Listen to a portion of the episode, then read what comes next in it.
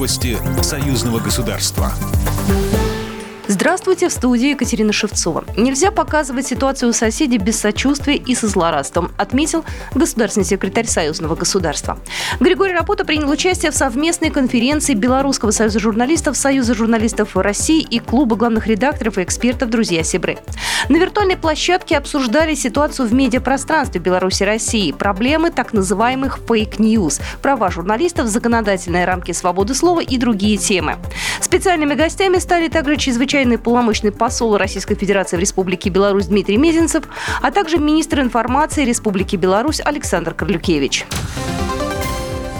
Беларусь и Российская Федерация приняли серьезные меры по обеспечению безопасности и здоровья граждан. Об этом заявил заместитель госсекретаря Союзного государства Алексей Кубрин в интервью газете «Союзная Вечи».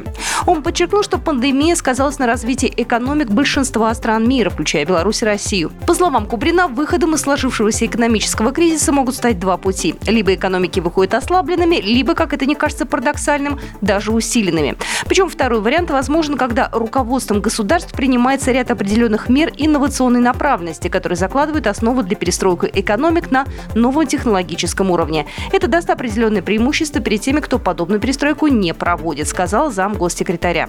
Говоря о том, готово ли союзное государство к подобной перестройке, Кубрин заявил, что и в России, и в Беларуси есть еще над чем работать, чтобы весь выпускаемый ими продукт был инновационным и, самое главное, конкурентоспособным. На белорусскую атомную станцию доставили ядерное топливо. Одна таблетка по теплоемкости заменяет 350 литров нефти или 360 кубических метров природного газа. О том, как это работает, рассказал Эдуард Свирит, руководитель информационного центра БелАЭС. Вот эти вот таблетки, они затем помещаются в специальные трубочки. 312 трубочек соединяются вот такую конструкцию, которая называется тепловыделяющая сборка или сокращенно ТВС. Именно в таком виде ядерное топливо поступает на атомные электростанции, в том числе и на белорусскую атомную станцию. Запускают энергоблок под Островцом строго по технологии. На первом месте безопасность.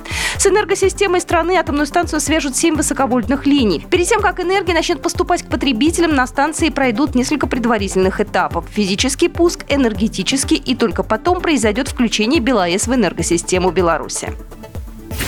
Программа произведена по заказу телерадиовещательной организации Союзного государства. По вопросу размещения рекламы на телеканале «Белрос» звоните по телефону в России 495 637 6522. В Беларуси плюс 375 44 759 37 76.